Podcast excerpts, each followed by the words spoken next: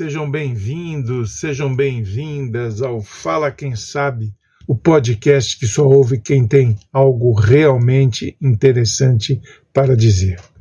Nessa edição falamos com o Dr. Marcelo Niel. Ele é psiquiatra e durante o período mais sensível da pandemia, ele foi contaminado com o coronavírus, provavelmente numa de suas visitas aos pacientes nos hospitais de São Paulo. Ele ficou mais de 60 dias internado. Desse total, 35 deles em coma induzido, entubado numa UTI. Dessa experiência nasceu o livro Iaô Iote, no qual o Dr. Marcelo conta a sua saga na UTI como paciente, porém a partir de sua crença religiosa, o candomblé. O Dr. Marcelo, além de adepto, é um estudioso dessa religião de matriz africana. Olha, trata-se de uma história bem interessante, foi uma conversa bem legal, muito gostosa.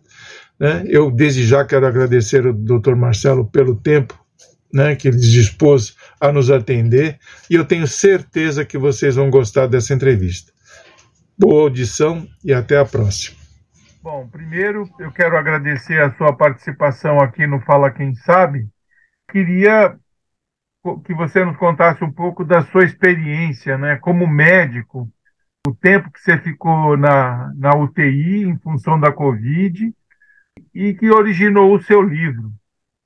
Como é que quer dizer? Como é que foi essa história? Você pegou Covid como? Você estava trabalhando em hospital? Como é que foi? É, na verdade, obrigado pelo convite, João. Eu, eu moro já vai fazer cinco anos agora em Porto Seguro, né, na Bahia, e eu trabalho, eu sou psiquiatra, né, então trabalho num CAPS lá. É, as aulas da faculdade que eu leciono foram suspensas, depois ficaram online, mas eu ainda tinha esse trabalho que acabou sendo uma linha de frente, né, porque a gente atendia os nossos pacientes, né, a gente não podia privar o atendimento, e a gente teve um aumento muito grande na demanda né, de profissionais de saúde. Né?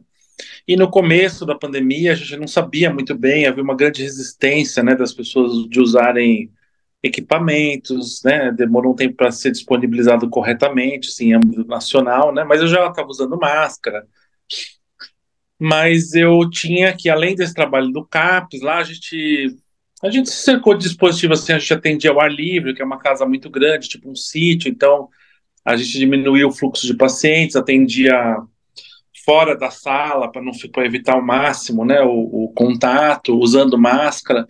Mas eu tinha que ir em hospital, né, porque eu visitava alguns pacientes, né, em crise e tal. Então, os hospitais e a UPA da região. É, então, eu provavelmente me contaminei lá, né. A gente nunca tem certeza, mas eu sei que eu eu tive que vir a São Paulo. Isso foi em janeiro de 2021, né? Eu tive que vir a São Paulo para resolver umas coisas é, que eu sou daqui, né? Às vezes tinha umas coisas de documentos que eu precisava cuidar. Então eu ia ficar uns dias em São Paulo. Eu passei pelo Rio. Tava tudo fechado naquela época, né? Que foi o auge, acho que foi o grande auge da pandemia, foi nessa época. Mas eu fiquei lá uns dois dias, assim, fui na praia, não tinha ninguém, tudo comércio fechado. É, e vim para São Paulo e, na verdade, eu comecei a apresentar sintomas de tosse, mas eu não tinha febre. Eu acho que você entra num estado de negação, né? Eu achei que fosse uma alergia, porque eu sou um cara bem alérgico, tenho rinite e tal. E depois eu. É, daí eu comecei a adoecer no, lá pelo dia 20 e pouco, né? Feriado, né, 25 de janeiro. Eu lembro que eu senti uma, um cansaço, e sim, sem febre ainda, e eu, fui, eu lembro que eu saí para fazer compras e me senti mal, assim, senti uma moleza, uma dor no corpo. É, daí, no, teve um dia, que foi o dia que eu me internei, 27 de janeiro, eu comecei a sentir falta de ar, feio mesmo, né, uma dispneia mais forte e febre. E daí eu fui para o hospital e aquilo foi num galope, assim, um mal-estar muito grande, né, daí eles já fizeram um teste, já fiquei internado, eu fui para UTI, eu perguntei se ela ia me entubar, a médica falou, não, é um protocolo de segurança. Eu estava com a saturação já muito baixa, em torno de 80, quando eu cheguei no hospital. E eu fiquei dois dias na UTI com oxigênio, eu achava que estava tudo bem, né? E daí, dois dias depois, a médica, um dia e meio depois, a médica falou que ia me entubar, né? E foi interessante porque ela falou: Ah, eu tô e eu tava lá ouvindo música, vendo Netflix. eu tinha uma estava bem né, fisicamente, mas hoje eu olho o vídeo quando eu fiz é, um vídeo de procuração e tal. É, eu eu hoje eu olho esse vídeo eu vejo como eu estava mal eu não percebia né eu acho que você entra em negação né e daí eu eu eu falei tudo bem né mas eu achei que você estou pensando em titubar é, ia ser demorar algum tempo né ela já baixou a cama injetou as coisas não sei o que lá e fui entubado né eu lembro que a última palavra que eu ouvi foi fentanil fentanil Ô Marcelo, mas nessa época, quando você foi, você é, adquiriu a Covid, já, já era uma época que estava. A, a, a, a, pandemia já era em larga escala, a gente tinha bastante gente já hospitalizada e os índices de morte bastante elevados também. Quer dizer, como é que foi a tua cabeça nesse momento, Marcelo? Foi o pior momento da pandemia, né? Na verdade, esse início de 2021, né? Foi o auge, foi o mais da pandemia, né? Aqui no Brasil é, a gente estava começando a ser vacinado, né? Eles estavam começando a vacinar lá em Porto Seguro, né, o pessoal da saúde, os profissionais de saúde, mas não deu tempo porque eu fui para São Paulo. E daí eu falei, ah, eu tento me vacinar em São Paulo, tanto que eu ia. E ainda bem que eu não tomei a vacina, porque eu já estava contaminado, poderia ter um desfecho pior, né? Sim. Mas tive, eu acho que eu entrei num módulo de negação, né? Eu não estava desesperado, eu acho que eu dissociei mesmo, né? Então, tanto que eu mandei foto para minha amiga, minha sócia, né, minha amigona do consultório, mandei uma foto mostrando a língua. Ela falou assim: só você, mas você está indo na UTI com Covid, você está tirando foto fazendo careta. Mas a gente aqui, né? Paguei uns boletos, fiquei assistindo filme, né? Eu, para mim estava tudo bem, né? Mas você chegou a mas... pensar na morte, Marcelo?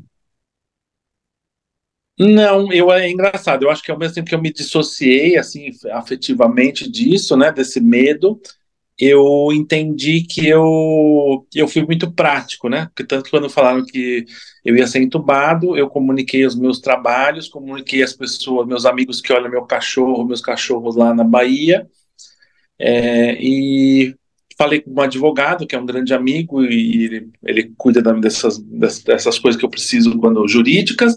Eu falei, ó, ser entubado, eu quero fazer uma procuração, porque eu sou do candomblé e tem uns rituais aí, a minha família não é do candomblé, então eu tinha um receio que isso não fosse respeitado, né? As minhas últimas vontades. Então eu fiz um testamento, na verdade acabou valendo como um testamento vital, então eu fiz uma gravação de um vídeo, esse vídeo que eu vejo que eu estou muito mal, né?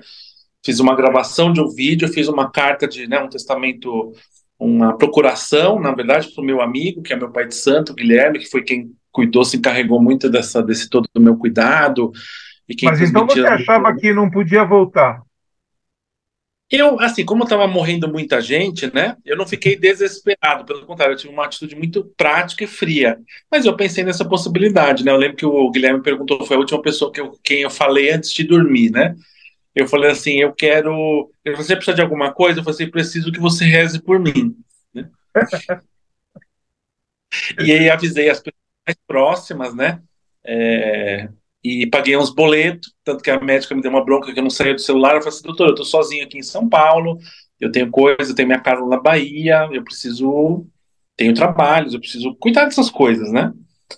E tem, tem conta para pagar, paguei uns boletos e dormi. Então, existia, né? Eu pensei nessa possibilidade, né?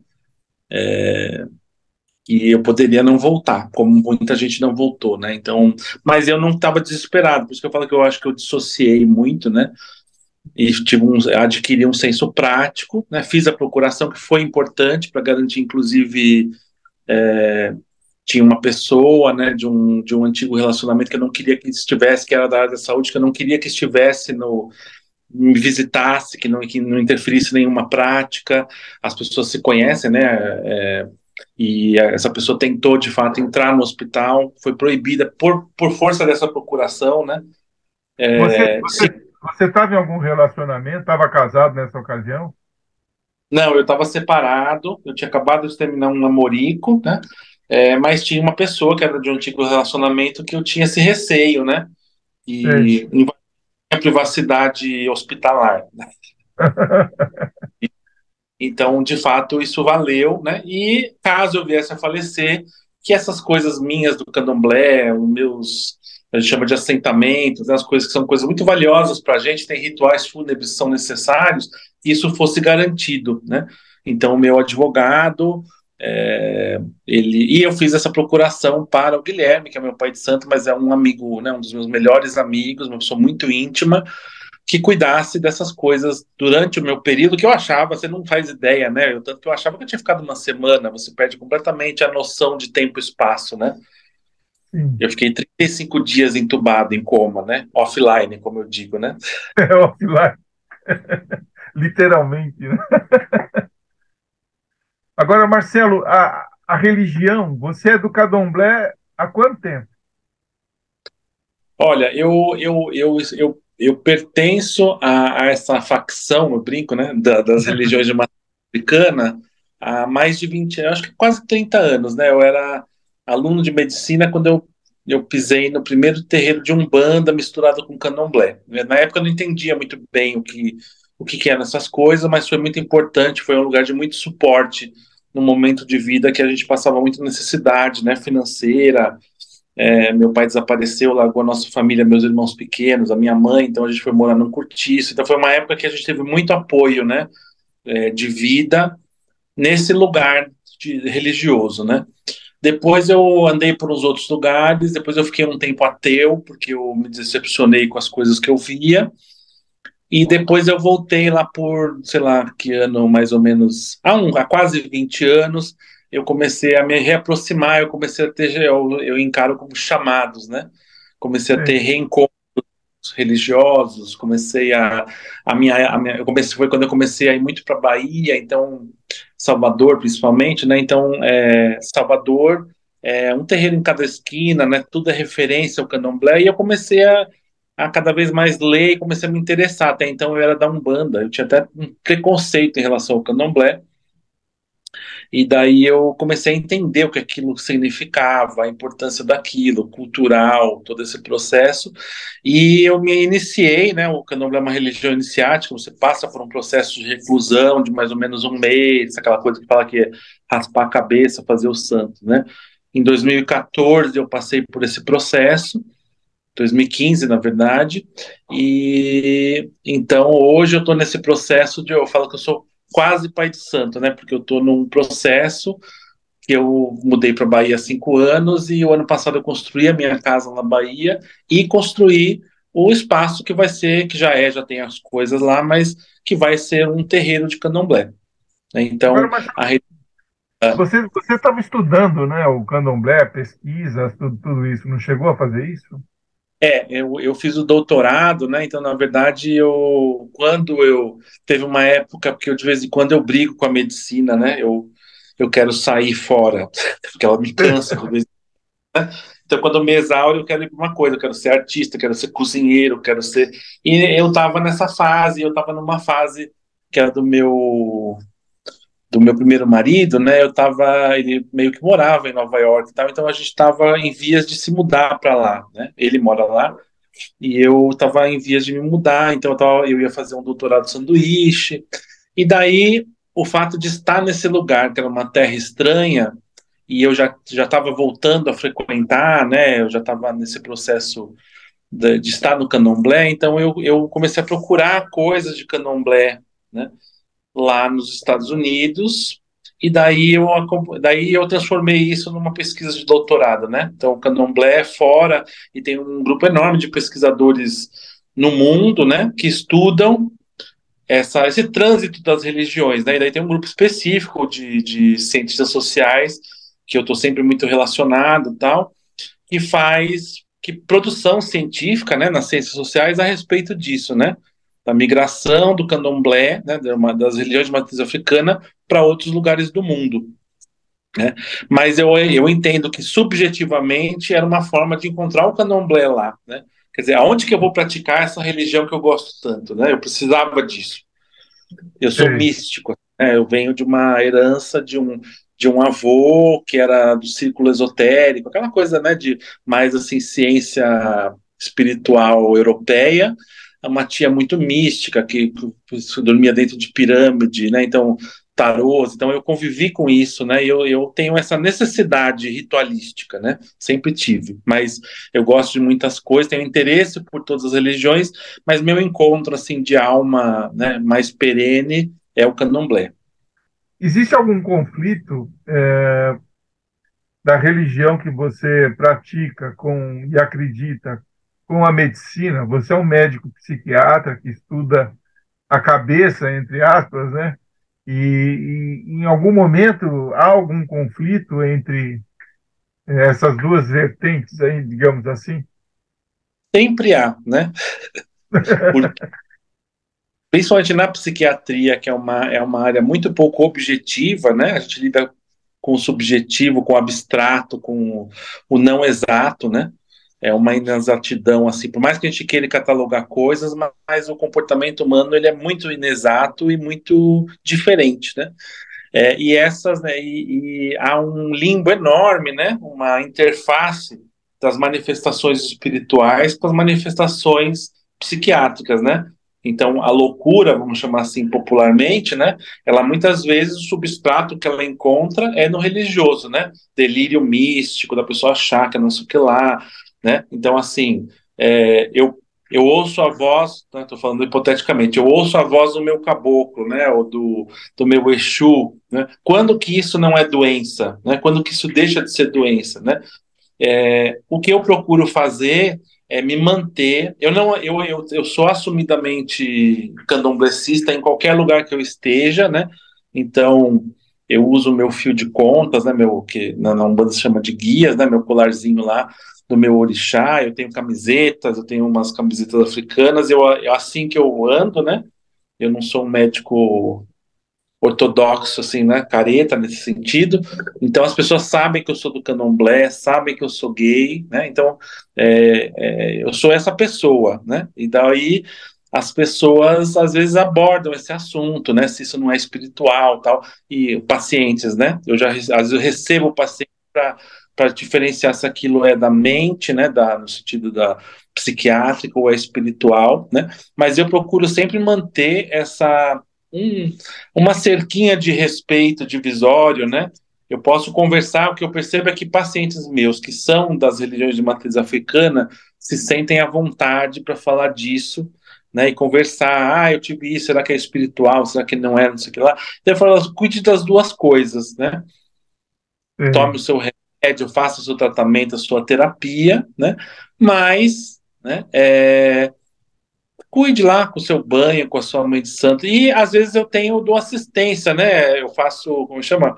Consultorias, né? Porque às vezes, por exemplo, uma vez uma paciente minha veio me falar, ela teve um processo depressivo grave, com tentativa de suicídio, e ela falou que o sacerdote dela pediu que ela parasse de tomar os remédios psiquiátricos para fazer um ritual lá do candomblé. Daí eu falei assim, ó, isso acontece em todas as religiões, não é só no, no candomblé, né? Daí eu falei assim, olha, eu, eu, não, eu não sou dono de você, né? Mas eu discordo. Eu acho que se você trata, você teve um, um quadro grave, não interfere em nada, né? Ah, eu, eu não sou assim, né? Eu, eu, tenho alguns anos de experiência, mas o remédio não vai deixar de você receber aquela energia boa. Isso é ignorância. Né? É, isso aí é a ciência é, é um conflito né, da ciência com a espiritualidade, né? É, que é uma coisa que eu gosto muito de estudar, isso surgiu muito lá no meu doutorado, e eu leio texto, eu gosto de falar isso, inclusive eu, hoje eu dou uma, uma aula, dou aula na faculdade de, de medicina lá, Pitágoras, duas faculdades na verdade, Pitágoras e Sul, lá em, em Eunápolis, na Bahia, e a Pitágoras eu dou um curso de medicina e espiritualidade, né? Então a gente fala muito dessa interface, né? É, é, desse itinerário, né? O itinerário terapêutico que inclui coisas espirituais, culturais, né? Não só a medicina é, bruta, né? Do, do, a medicina cartesiana, é, organicista, né? O paciente ele passeia por esses lugares, né? E essas coisas, né? Então ele toma um, um banho de folha. A diferença, eu acho que me faz é, é, aumenta o meu, o meu leque de compreensão da realidade desse sujeito, é que ele se sente mais à vontade para falar sobre isso comigo, né? E perguntar, por exemplo, que talvez se ela não tivesse perguntado isso para um médico que, ortodoxo, que ela não teria a liberdade de falar sobre isso e que não entenderia esse processo, ela não ela não perguntaria para ele. Talvez ela tivesse parado de tomar o remédio e ficasse mal para fazer um ritual, né? Então, eu, eu, eu habito de uma certa forma esses dois lugares, né? E daí eu consigo falar com, com uma certa propriedade, né? Do, do pouco conhecimento que eu tenho no, no candomblé, né? É, mas instruir, ou né, se eu não souber, eu posso perguntar para o meu pai de santo, uma pessoa com mais um sênior, né? Que a gente tem essa, essa, essa supervisão também, né? Religiosa. Marcelo, você, você é psiquiatra e a gente vive um momento de, de, de preconceito com essas religiões de matriz africana, né? Com esse conservadorismo que a gente vive no Brasil. É, você tem paciente que, que você sabe que, aliás, que sabe que você é, é psiquiatra e pai de santo e o cara ou chega com reserva ou simplesmente ele não não aceita ser tratado por você por causa disso?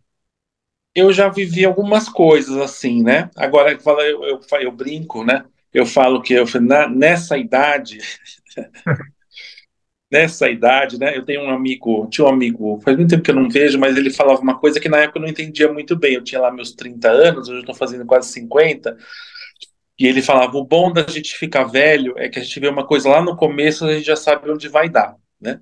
É verdade. E daí eu falo isso, né? É, é a coisa da experiência, né? E hoje eu estou num lugar de vida, né? Que eu posso me dar ao luxo, digamos assim, ao privilégio de é tacar o foda-se, né? No sentido assim, eu sou, eu sei do meu currículo, né? Às vezes, eu, né, se você, por exemplo, fala, às vezes a pessoa quer saber, eu acho que tem um, o paciente tem o direito de saber quem é esse médico, esse terapeuta, né? É, daí é só dar um Google, né? Vê lá o meu currículo, né? Você decide se eu sou apto ou não, né? Uma vez um paciente falou isso para mim, falou assim: "Ah, agora eu quero que você explique aí, me deu, eu vou te dar uns cinco minutos para você explicar o seu, me fala o seu currículo." para eu saber se você está apto a cuidar de mim. Eu levantei do sofá e fui embora. E onde você vai? Mas ó, digita aí meu nome, põe no Google, pega Lattes, né? Vê aí uma, meus certificados, e daí amanhã eu volto, se você achar que eu estou apto para tratar você ou não, né? tipo, eu não tenho mais, né? Quando eu tinha 20 anos, eu tinha que provar que eu era, eu era competente, né? Porque eu era inexperiente. Hoje não, né? é, médico, né, ainda mais psiquiatra, é igual calça jeans, né, cada um, cada modelo serve ou não para uma pessoa, né, então você pode não gostar da minha prática, etc, né, mas eu sei que eu tenho competência, né, isso eu tenho é, noção do, do, da minha qualificação profissional, né, se o fato de eu ser gay, né, porque isso é uma coisa importante também, e ser religioso, né, do candomblé, isso te incomodar, isso é um problema somente seu, né? Como disse o pai da minha amiga, para mim o seu problema é problema vosso. Agora é interessante, né? Porque é, é, curioso isso, porque tem uma coisa que é assim, né? A religião de matriz africana é não tem restrição com essa questão da, da, da sexualidade, né? Do, dos seus adeptos, né? Diferentemente de outras, né? No caso da religião católica, que é, se bem que não, não, a religião católica ela nunca eu, quando eu fiz a minha, o meu mestrado, eu uh, tive que estudar os discursos do Papa, essas coisas todas, e ele, a igreja aceita o homossexual, o que ela não aceita é o casamento, né, gay. É isso que a, a religião ela faz essa restrição. Pelo menos os papas fazem esse discurso. É, eles têm aquela máxima que eu já ouvi de uma pessoa religiosa católica, e alguns evangélicos falam isso, eu eu, eu detesto. É, como é que é? Eu amo. Como é? Eu amo o pecador, mas detesto o pecado. Né? Então, assim, que você pode ser aceito, né? E a, e a, católica tem uma. Não é um ataque direto, né? É, um, é uma coisa mais velada, né? É, embora hoje já existem igrejas católicas dissidentes, né? Celebrando o casamento gays, evangélicas também, né? É, mas é, um, é na católica, comparando a um evangélico, é mais velado, né? E a gente tem várias igrejas evangélicas, principalmente as protestantes, né? A anglicana, por exemplo, que já ordenou é, pastores transexuais, né? Pastores homossexuais. A protestante, como diz o meu amigo, que ele faz parte da, de um, de um, de um, da parte administrativa da igreja anglicana, ele fala assim, ela, a gente está sempre na frente, né? E essa coisa do, do candomblé ter uma, uma aceitação também ela é relativa, sabe, João? Porque depende do lugar que você está, né? E depende do papel social, porque assim, tem tem tem terreiros que aceitam de boa, né? Tem um grande número de sacerdotes homossexuais, né? Mas mesmo assim, você vai ter sacerdotes que são homossexuais, mas que não aceitam a pessoa preconceito com o papel sexual, se a pessoa é mais afeminada ou não, né? Não aceitam pessoas trans, né? É, então, é, esse universo do candomblé ele é muito, muito diverso, né? E tem pessoas que têm um preconceito grande mesmo, né? Essa coisa de falar assim, ah, o que você faz da, daqui para fora, sendo que você tem uma concepção de candomblé é uma, é uma vivência comunitária, como de uma família, né? É, então não é daqui para fora, é aquele, a, a, aquela consciência, aquela, ela te atravessa o tempo todo, né? Então é, não é tão simples assim, né? Então existe, esse, é, são mitos, né? Mitos antropológicos de aceitação, como de democracia racial, mas não é assim. A gente encontra espaços de que a gente fala hoje de espaços que são ainda colonizados, né? Sim. Então tem terreno que é, a pessoa vem de um aprendizado de violência, né, de reprodução de preconceitos, porque a pessoa ela também é atravessada pelo, pela criação que ela teve, né, mais ou menos homofóbica, mais ou menos preconceituosa. Mas outro dia circulou um vídeo aí de um de um sacerdote candomblé falando de uma de uma filha de santo dele, fala assim, ela é minha escrava, né? Ela está meu serviço quatro horas por dia, daí se viralizou, e daí é uma polêmica. Então, existem sim né, lugares que são que, que, né, que têm comportamentos racistas, que têm comportamento, né, né não é à toa. Eu, eu vi muitos desses sacerdotes, que é completamente paradoxal que você tenha sacerdotes do candomblé que sejam é, partidários a partidos de extrema direita. Sim. Né? Então, assim, é, é, muito paradoxal, mas existe. Né? Então... Agora, Marcelo, você, você é, hoje vive na Bahia, você viveu em São Paulo bastante tempo, mas você conhece aí vários lugares. É, como é que é essa aceitação? Na Bahia, você se sente mais à vontade de ser esse candomblessista que você é? é né? Lá o preconceito é menor ou nem existe, como em outros lugares? Como é que é lá? O preconceito ele existe em todo lugar, né? É, eu moro no lugar, eu moro no sul da Bahia, né? E eu demorei um tempo para entender esse processo, porque a gente, até porque a gente do Sul tem um conhecimento muito limitado, né? Quer dizer, tudo que é para cima da Bahia, pra, de Minas para cima, é tudo no Nordeste, né? E é como as pessoas falam da África, né? Como se fosse um lugar só, né? Então é o mesmo sotaque, é a mesma comida, é o mesmo, né? É, e, e, não é assim, né? Então, assim, o, o, sul da Bahia, eu tinha muito costume de ir muito a Salvador, e é um, é um lugar muito diferente, né? É, dessa relação com o candomblé, da presença, da, do turismo relacionado a isso, do mercado, de encontrar os produtos né, para comprar.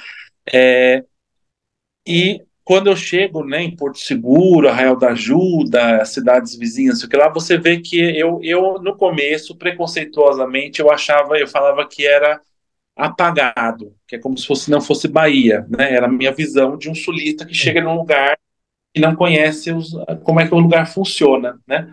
É, e depois eu fui entendendo que é um outro tipo de prática, né? que a, a, a, tem uma, uma, proximidade muito grande com Minas, né? Então, muitas é muito grudado, então tem uma influência muito grande, da, tanto que a gente fala da comida baianeira, né? Então, que é uma mistura, uma fusão, né, do, do baiano com o mineiro, que é bastante comum naquela região. O sotaque é diferente, né? Do baiano de Salvador. Então, os hábitos, inclusive o candomblé é um banda que se pratica naquela região, é muito diferente do que se pratica em São Paulo e na Bahia. Não existe uma uniformidade, porque o candomblé ele vai sendo de tradição oral e cada lugar que ele se implanta, né? Por exemplo, tem coisas que eu não acho lá, que a gente usa aqui comumente em São Paulo, que você acha nos, numa loja, por exemplo, eu estou aqui na Bela Vista, tem uma loja aqui de um africano que eu encontro tudo que eu preciso para o candomblé. Né? Semente, pólen, não sei o que lá. Lá não tem, porque não é o hábito deles usar aquele tipo de coisa, né? É. Então, é, eu demorei um tempo para entender isso, né? Daí eu, hoje eu conheço alguns alguns colegas que são sacerdotes, amigos, né, que a gente vai criando uma rede. Eu acho que é um pouco mais escondido, na verdade, né, assim, porque tem uma tradição católica e evangélica muito grande, né, é, mas é diferente, né? Hoje que eu sou capaz de falar isso é diferente, né? É, o que eu faço, na verdade, é fazer questão que eu faço, né? Eu, eu falo abertamente, né? Eu nunca sofri, eu acho que, lógico, eu estou num lugar de privilégio de ser um médico branco, né? E careca, né? Isso dá e isso dá uma imponência, né? O fato de o poder médico ele chega na frente, né? De qualquer coisa, de qualquer lugar, e principalmente numa cidade que é pequena, né? Então, aqui em São Paulo, a gente é anônimo, sou eu e mais um milhão de pessoas aí que tem uma titulações parecidas com a minha, né? Lá não, lá eu sou um cara exclusivo, né? Eu tenho então essa figura do médico como um ser muito especial, né? Que é, e da, da é, é diferente, né? Então esse, esse lugar desse status. Então eu entendo que ser um médico branco, né? Muda um pouco a minha respeitabilidade em relação do que se eu fosse uma pessoa que é de uma outra profissão e uma pessoa é, preta ou parda, vamos falar assim, né? A respeitabilidade, né? Agora, o que, o que eu faço? O que, eu tenho que fazer? Qual é o meu papel? É, entender que esse é um lugar, né? Eu encaro o candomblé é uma, é uma religião que se formou no Brasil, mas de herança africana. Eu cultuo deuses negros e é isso que eu explico para as pessoas, né? É, eu, eu talvez tenha, não posso me dizer como uma pessoa preta, eu tenho lá alguma herança na minha família paterna, afro-indígena, mas é perdida, na, né?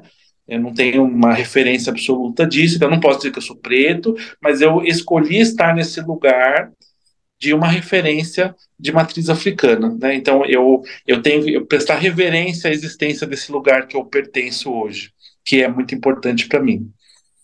Agora, Marcelo, voltando para a UTI, né? Você foi para a UTI, você ficou 36 dias na UTI. Uhum. E como é que como é que surgiu a ideia do livro, né? Porque no livro você trata disso também, você faz uma uma é, dessa experiência você fez uma mistura de medicina com, com religião. Como é que foi isso? Me fala. Começa é pelo nome a... do livro, né? É, eu, IAO, né? Que é o IAO é o nome que a gente dá ao, é, é o é o como se fosse o guardião dos segredos, né? O nome que a gente dá ao iniciado no candomblé, né? Quer dizer, a pessoa que teve acesso aos segredos, é o noviço, né? E eu, eu fiz uma brincadeira com essa palavra da IAO e OT, que é a intubação orotraqueal, né? E essa viagem, porque na verdade eu, apesar de ser médico, como eu tive perdas precoces, perdi minha avó muito cedo, que era minha mãe na vida, assim tal, eu sei, eu não gosto de ambiente hospitalar, né? Eu sou um médico que gosta do ambulatório, do consultório. Eu vou porque eu preciso ir ao hospital, mas eu detesto permanecer no hospital. E eu nunca tinha sido internado na vida. Né? Quando eu voltei do coma, eu demorei, eu acho que uns dois a três dias para entender o que estava acontecendo, né? Eu lembro que eu, eu lembro muito nitidamente disso, as pessoas mexendo em mim, o aparelho de pressão, aqueles apitos todos, e eu olhava o teto da UTI, é, e, e, eu via a UTI, eu fiquei no Hospital Santa Isabel em São Paulo, né? Então ele é tudo aberto, assim, as janelas. Então eu via que anoitecia, é, eu via a luz do dia, eu via anoitecer. É, e daí um momento eu olhei aquilo e falei assim: nossa, eu tô na UTI. Eu percebi que eu estava num outro quarto, que não era o quarto onde eu fui entubado. E daí eu falei assim, nossa, eu, daí eu fui daí que eu fui recapitulando, né? Falei, nossa, cheguei, né? Daí eu falei assim, é, se eu estou na UTI, eu estava sendo entubado, então é porque eu sobrevivi. Daí eu lembro que eu comecei a chorar porque eu entendi que eu tinha sobrevivido, né? Mas eu não tinha a menor noção que eu tinha ficado 35 dias offline, né? Eu achei que eu tinha ficado 5 dias, sei lá, né? Então.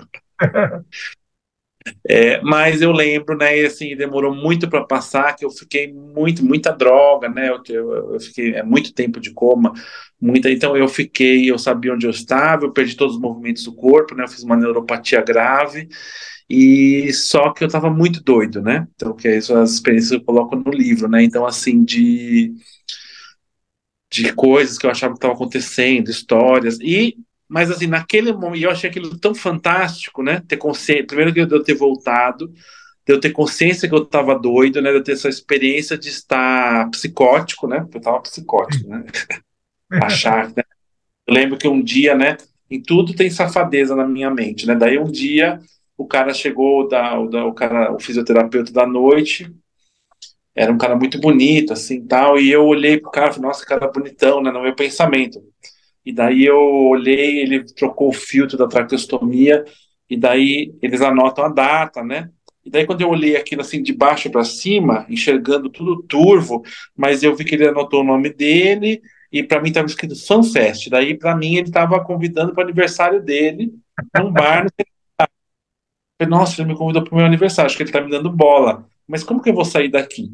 Então, eu tive. Só que aquilo tão fantástico, eu fui perceber, às vezes eu percebia que eu estava doidão, às vezes não. É, e eu falei assim, nossa, eu tenho que escrever, imagina, mas eu não conseguia nem pegar um copo, né? Eu demorei.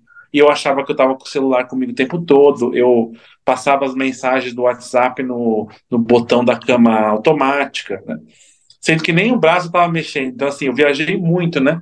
Mas eu tinha uma necessidade de relatar aquelas experiências, tanto essas cômicas, né, no sentido, o sofrimento de estar internado, porque de fato é muito difícil, né? Então, a dor, né, a dor que eu senti, a solidão, o negócio de você não, não poder apertar, porque tem um filho da puta que esconde a campainha do leito e você não consegue chamar ninguém, né, e você sozinho, é, você vendo passar um carrinho de uma pessoa que morreu, né, que eu tive essas, né, é, e tudo temperado com essa mística, né, que eu coloco no livro, assim, as descrições de coisas que eu vivi, que para mim tinham significado místico religioso, né, é, então eu falei, eu tenho que registrar. Eu sei que eu perdi muito material, porque se eu tivesse conseguido registrar desde o começo, teria muito mais vivências, lembranças, né? As lembranças do tempo que eu estava no coma, né? Que eu tinha, tinha muita memória, né? Tanto de sonhos e viagens que eu fiz. Né? Eu acho que eu tive um coma muito protegido, porque durante todo o tempo do coma eu estava sentado num, num, que é um prédio que eu adoro, que é um prédio do Artacho Jurado lá, na, lá em São Vicente, de frente para o mar e na minha mente eu estava de férias, porque foi uma férias mesmo forçada, né? É, e mas eu lembro que as pessoas chamavam meu nome, eu ouvia, doutor Marcelo, a gente vai virar você, doutor Marcelo, a gente vai te pronar. É, a coisa do banho no leito, né? Que eu demorei para entender o que era aquilo, que todos os dias, numa certa hora do dia, geralmente era no final do dia lá na minha viagem, né? Vinham duas mulheres que na minha mente louca lá, tava, eu estava hospedado num hotel japonês. E elas vinham, me cobriam com uma colcha e começavam a me massagear e tocar o meu corpo, né?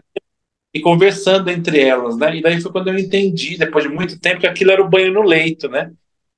Sim. Porque no banho no leito você fica lá, você parece um saco de coco, né? Eles puxam você com lençol, puxa para cá, empurra para lá, empurra para lá, que eu tava sem mexer, e te esfregam e mexem no seu corpo, né? e lavam sua bunda, seu pinto, tudo, e, é, e, e, ficam conversando, né? Ah, fulano, você vai hoje na festa? Ah, não vou não, porque o fulano ficou focando. Agora puxa aqui, né? Me peça um sabão, né? Então todas essas coisas vinham de uma lembrança estranha, que massagem esquisita, né? Que eu tô... então é, eu quis registrar também muita muita informação, mas eu, o que eu consegui registrar foi muito importante, né? E eu divulguei, né? Eu, inclusive por um tempo, né? Assim, ainda está lá na venda, né? É, é, eu, eu entendi que o, o valor da venda né, seria repassado para uma ONG que é o Amor Agradece, que, que dá comida e insumos para pessoas em situação de rua, né? Então todo, todo o dinheiro arrecadado da venda foi e é revertido para essa ONG, né, quando eu pedi autorização para eles, tal, então quando cai lá um dinheirinho, é, a gente repassa, né, é, porque eu acho que é, é, inclusive uma forma de eu contribuir e agradecer com o fato de poder estar vivo, coisa que muita gente não conseguiu, né. E esse seu livro, ele trata dessa experiência, né, do, do coma, né, e, e as sensações que você teve e as visões que você é. acabou produzindo lá dentro. É isso? É, uma parte, né, esses momentos da hospitalização, coma, né? as minhas viagens durante o coma e a minha loucura e o meu sofrimento é, durante a, a pós-coma, né, durante a internação ainda, a questão do, de como, como você é tratado, a falta de autonomia, né, é, que é muito difícil você estar nessa posição, né, que alguém decide por você a hora que você vai fazer cocô, né, ou a hora que vão trocar sua fralda, né, é, num, num, num momento de pandemia em que havia falta de funcionários, né, é, a diferença de tratamento de uma pessoa para outra, né? Eu não sou, eu já acho, eu já sempre me considerei uma pessoa muito, do ponto de vista como um profissional de saúde, muito humano, humanizado, né? Mas eu atentei mais ainda para o fato de, de quanto o profissional da saúde pode ser violento, né? No sentido do descaso com o paciente, e quanto uma pessoa pode ser humana num gesto, né? Eu lembro que tinha uma, uma enfermeira, eu não podia beber água, né? Por causa que eu estava com a traqueostomia, só que eu tinha uma sede, né? E eu lembro que uma enfermeira, ela me chamava de filho, passava a mão na minha cabeça, e daí ela pegava uma gás e molhava com um pouquinho de água, e põe um tiquinho de água na seringa, de pouquinho em pouquinho, para que eu pudesse molhar minha boca, né? Então, isso é, foi tão importante, né? Ela não estava comprometendo a saúde, não estava me colocando em risco, e estava fazendo um gesto humano, né? Então, e a parte do, da mística, né? Eu, eu até coloco no livro de vida as pessoas lá fora, né? As pessoas, meus amigos, né? Eu lembro, isso é uma coisa que eu vou sempre lembrar, porque eu falo. Muitas pessoas me disseram uma coisa muito assim. É, eu não sabia que eu te amava tanto, né? É. Então, eu acho né? Eu não sabia que eu gostava tanto de você. É claro que eu entendo que existe uma coisa simbólica desse lugar que eu ocupei como sendo uma pessoa, talvez a única muitos grupos de amigos que eu tenho que passou por essa situação. Não é todo mundo que perdeu muita gente, que perdeu familiares. Eu perdi, infelizmente, a minha secretária, né, que era uma amiga e, e né, e, e escudeira nossa que cuidava da gente.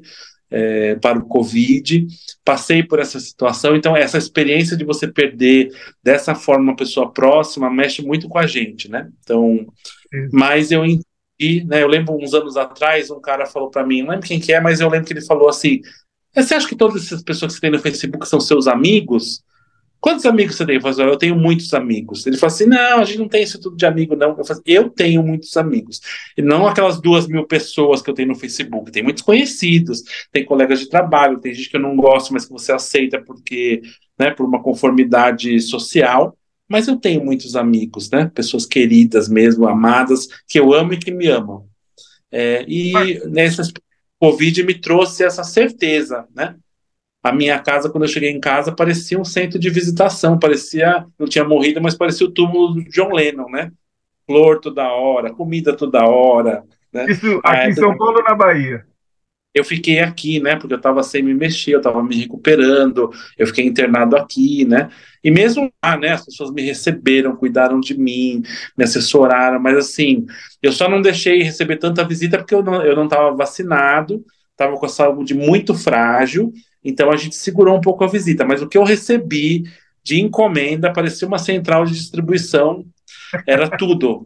Bom, a pessoa, o que você quer comer, né? As pessoas sabem que eu gosto de comer, né? Pão sem glúten, bombom, tudo que eu quisesse, que eu pedisse, flor, é, arrumaram essas coisas, né, cadeira de rodas que eu precisei por um tempo, andador, bengala, é, óleos de massagem, tem sal temperado, é, assim, cada né? Então, assim, eu recebi muito amor, muito amor, assim. É, ajuda, né? Até hoje, eu encontro gente lá no Arraial, né, que é um lugar pequeno, e daí as pessoas que não, pessoas que não me conhecem, que eu não conheço, elas vêm lá, ver meu carro, que é um, né, é um carro que tem uma cor muito peculiar, verde abacate, então todo mundo sabe que só tem ele, né, então, e daí as pessoas falam, ah, você é aquele médico que, que quase morreu de Covid, nossa, moça, eu rezei tanto por você, e é uma pessoa quem é, né, mas ela ouviu falar que o médico, que era um cara legal, né? Estava quase morrendo e fizeram corrente na igreja budista, evangélico, né? É, os meus pacientes, né, as pessoas que trabalham comigo, então essa vivência de amor, né, eu acho que assim o que eu recebi, né, dos do meus pacientes, né, assim, das pessoas, é, eu ouvi uma coisa assim de uma paciente muito querida, que ela falou, eu me segurei, né, para para ficar bem para quando você voltasse. Legal. Então, né, é, e não foi mais assim, né, da pessoa dizer tipo que eu gostaria que tipo, eu gostaria que você se orgulhasse de mim porque eu consegui aguentar as pontas sem você, né? Ah, legal isso. Agora, como é que você então, sai dessa experiência de quase morte? Então, eu saio com sequelas. eu tenho é, sequela, eu ia né? falar. Assim. Eu força e eu tenho me recuperado gradativamente, mas é tudo muito lento. Então eu, eu tive essa também essa, essa experiência de entender o que é uma experiência leve, na verdade, que é uma pequena sequela que eu tenho, mas o que é a experiência de ter uma deficiência, né? É, das pessoas infantilizarem quando você está com uma bengala, achar que você tem uma deficiência intelectual porque você está andando torto, né?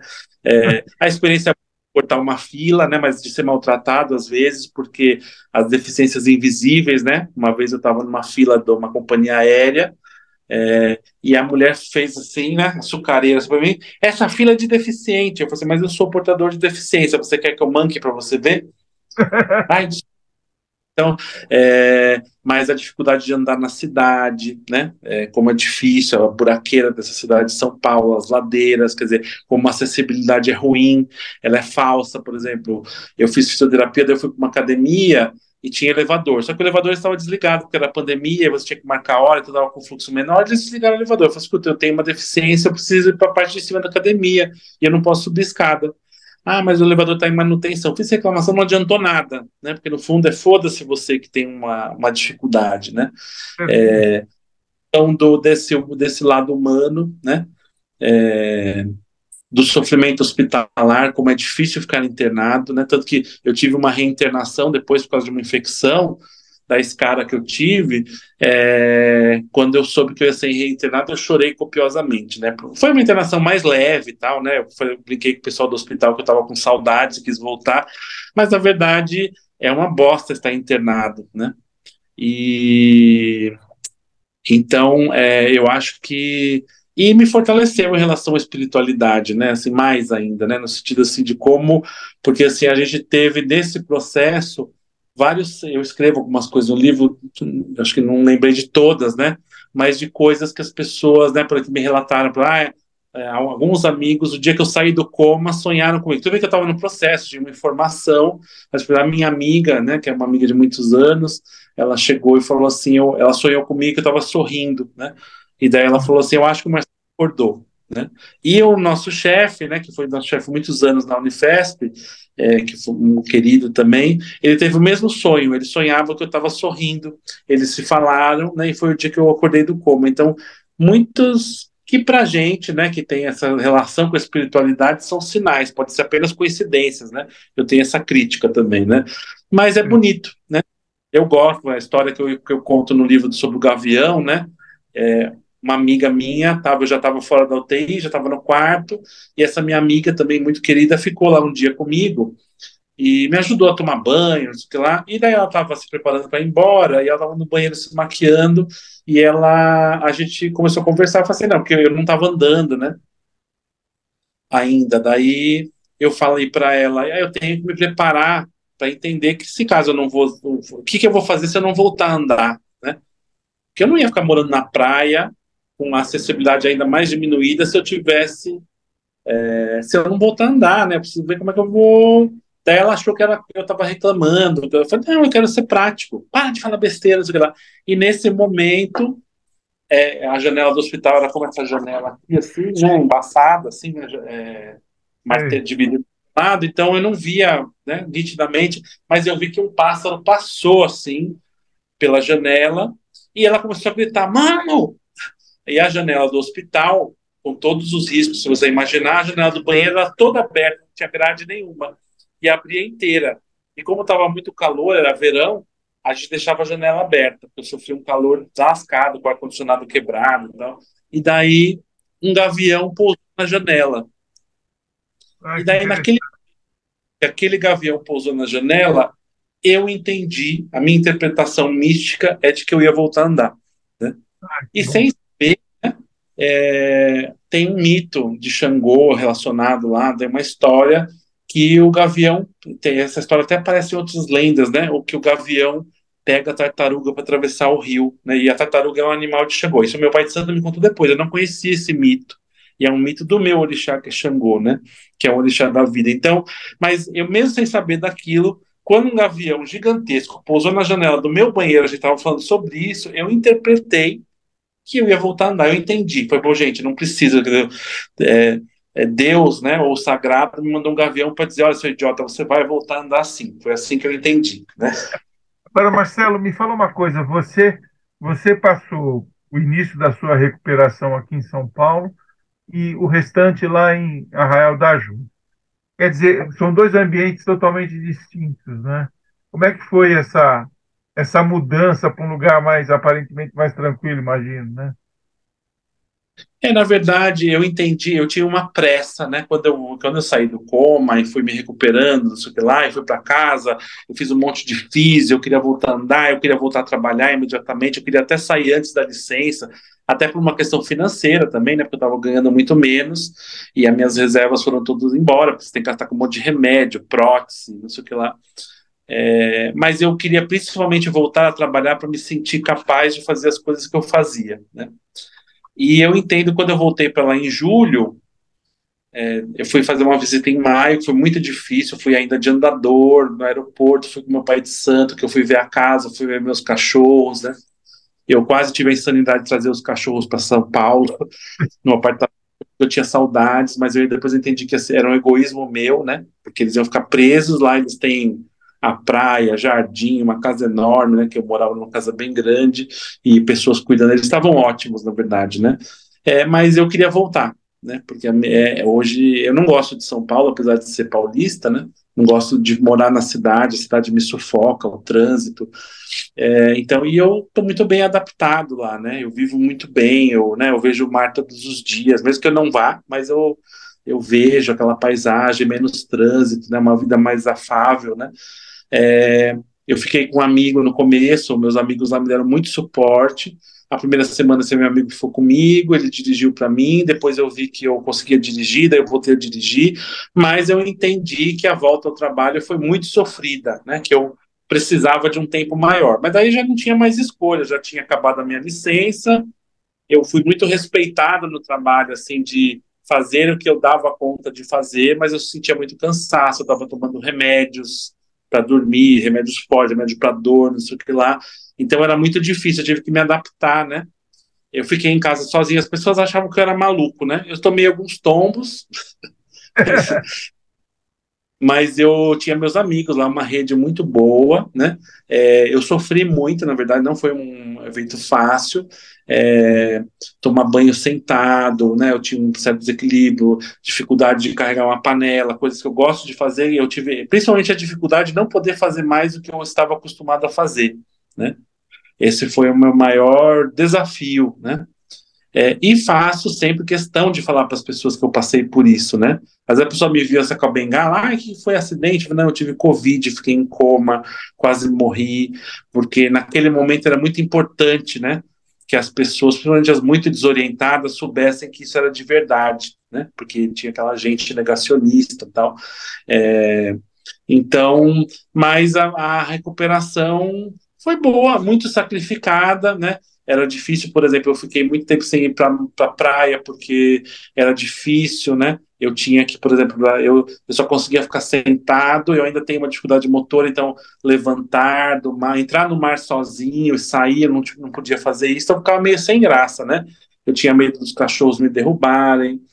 Mas hoje eu tenho uma vida muito mais próxima, eu canso mais, eu tenho que dar um tempo, né, das coisas, mas eu é, mas eu, eu fui me colocando esse, esse, essa, esses desafios, né, para cumprir, para fazer fisioterapia, academia, né, é, trabalho, né, o próprio trabalho, assim, me locomover e fazer as coisas, né. Eu lembro que um dia, por exemplo, eu estava voltando eu sou super pé pesado assim, na direção, né? E daí eu passei num buracão numa estrada que é uma estradinha interna, né? Entre Eunápolis e Arraial da Ajuda, e não tem um, não pega celular, não tem um socorro, e meu pneu estourou.